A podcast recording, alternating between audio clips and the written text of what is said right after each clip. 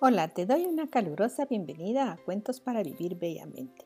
Deja que me presente. Soy Rosma Galindo, hija, esposa, madre. Ahí que tengo alguna expertise en logoeducación, gestión emocional virtuosa, comunicación no violenta y por eso desde hace más de 15 años acompaño a mujeres y familia en su desarrollo personal y familiar. Te explico cómo nace estos audios. He tenido la oportunidad de que me contaran y de leer algunos cuentos e historias, y ahora los comparto de acuerdo a lo percibido y a la experiencia.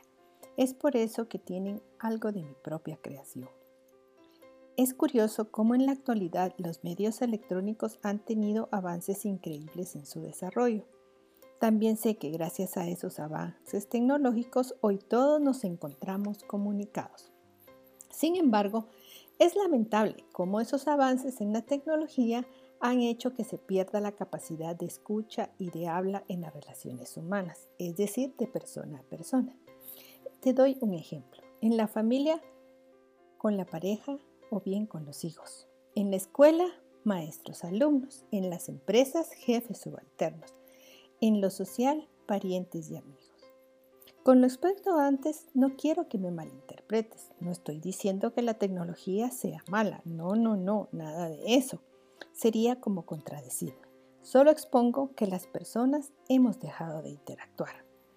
Por eso te cuento lo escuchado hace unos días de una profesional de cuentos.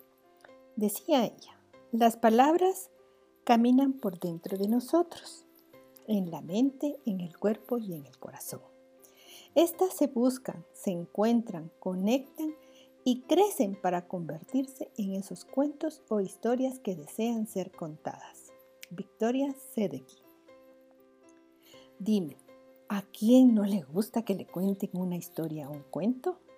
Y es por eso que hoy te invito a cuentos para vivir bellamente, con la única intención de utilizar el arte de contar cuentos para sanar a través de la palabra conductas o situaciones difíciles y así restablecer el equilibrio en la vida personal o familiar. Te veo pronto, hasta luego. Comenzamos con nuestros cuentos e historias para vivir bellamente. Hace unos días escuchaba este cuento sobre un adolescente joven y las experiencias que tendrá que vivir en esta etapa. Este era un joven adolescente a quien su padre, al ver, que, entraba en la etapa de la adolescencia, le dijo, oye hijo, me he dado cuenta que entras en la etapa de vida increíble y debemos sentarnos a dialogar un poco. Deberás andar solo por la calle, donde tendrás que enfrentar muchas situaciones, algunas fáciles y otras difíciles, algunas buenas y otras malas personas buenas y otras no tan buenas. Ahora que ya sabes lo que encontrarás afuera, todo queda en ti. Serás tú el que tendrás que decidir cómo actuar al momento que aparezca. Pasaron los días y un día el joven, al salir de casa, se encuentra con el novio de la hermana, es decir, el cuñado. Este se encontraba muy cerca de la puerta de su casa en un pequeño rincón. Al percatarse que alguien abría la puerta y salía, volvió a ver y le dijo, Ah, hola chico, ¿eres tú? Sí, le contestó el joven. ¿Cómo has crecido? Y sonrió. Veo que ahora te dejan salir solo. Sí. Qué bueno está. Me gustaría invitarte a que vengas un ratito conmigo. Estoy fumando. ¿Quieres probar un poco de hierba?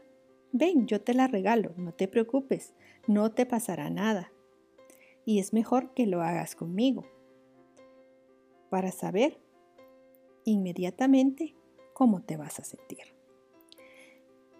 Luego, este muchacho joven le vino a la mente aquel consejo de su padre y le respondió, no gracias, voy deprisa, te veo luego. Con el correr del tiempo, el joven se hizo profesional y tuvo un llamado a la vocación sacerdotal. El autor de la historia nos dice que con el correr del tiempo él se dio cuenta que aquel día, cuando el novio de su hermana le invitó, El consejo de su padre le sirvió de mucho, porque en él, al momento de responder, se dio cuenta que el Espíritu Santo sopló. Mi comentario a este cuento es, aquí se cumple el dicho, quien oye consejo llegará a viejo. ¿Cuántas veces ponemos en práctica la virtud del consejo?